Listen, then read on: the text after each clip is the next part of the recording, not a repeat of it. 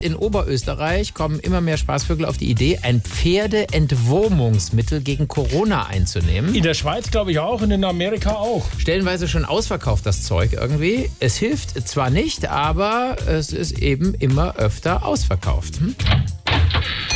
Grüß Gott. Servus, Sie wünschen. Ich, ich hab so ein Kratzen im Hals. Ah, das könnte Corona sein. Wollen Sie eine Chlorinfusion? Ich weiß nicht, ich hab nur so einen Schädel von ihrem Petroleumzäpfchen von gestern. Ach, Ah, dann haben Sie es wohl falsch rum eingenommen. Es ist ja auch wegen dem Kratzen im Hals. Waren Sie nicht letzte Woche schon mal da? Ja, das stimmt. Da haben sie mir dieses Entwurmungsmittel gegen Corona verschrieben. Ja, so leiwand. Wo ist dann jetzt noch das Problem? Naja, der Wurm ist abgefallen. Aber das Kratzen im Hals ist immer noch da.